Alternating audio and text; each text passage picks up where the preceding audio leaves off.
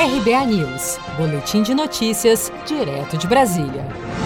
A Caixa conclui hoje o pagamento da primeira parcela do auxílio emergencial para novos aprovados e segunda parcela para beneficiários do programa Bolsa Família. A Caixa Econômica Federal acredita nesta sexta-feira, 29 de maio, os últimos lotes referentes ao auxílio emergencial serão 600 mil trabalhadores do novo lote de aprovados do benefício e 1,9 milhão de trabalhadores beneficiários do Bolsa Família, cujo NIS, número de identificação social, termine em zero. O presidente da Caixa, Pedro Guimarães, explicou por que os próximos pagamentos do auxílio emergencial não serão mais feitos via TED ou DOC. No depósito na conta, desta vez não poderemos fazer TED Doc.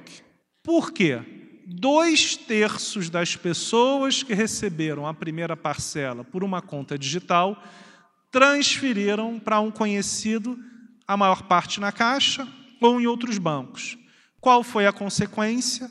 Caos. A partir deste sábado, 30 de maio, a Caixa começa a liberar os saques em dinheiro e transferências para aqueles que receberam a segunda parcela do auxílio via poupança digital. Com produção de Gisele Monteiro, de Brasília, Daniele Vaz.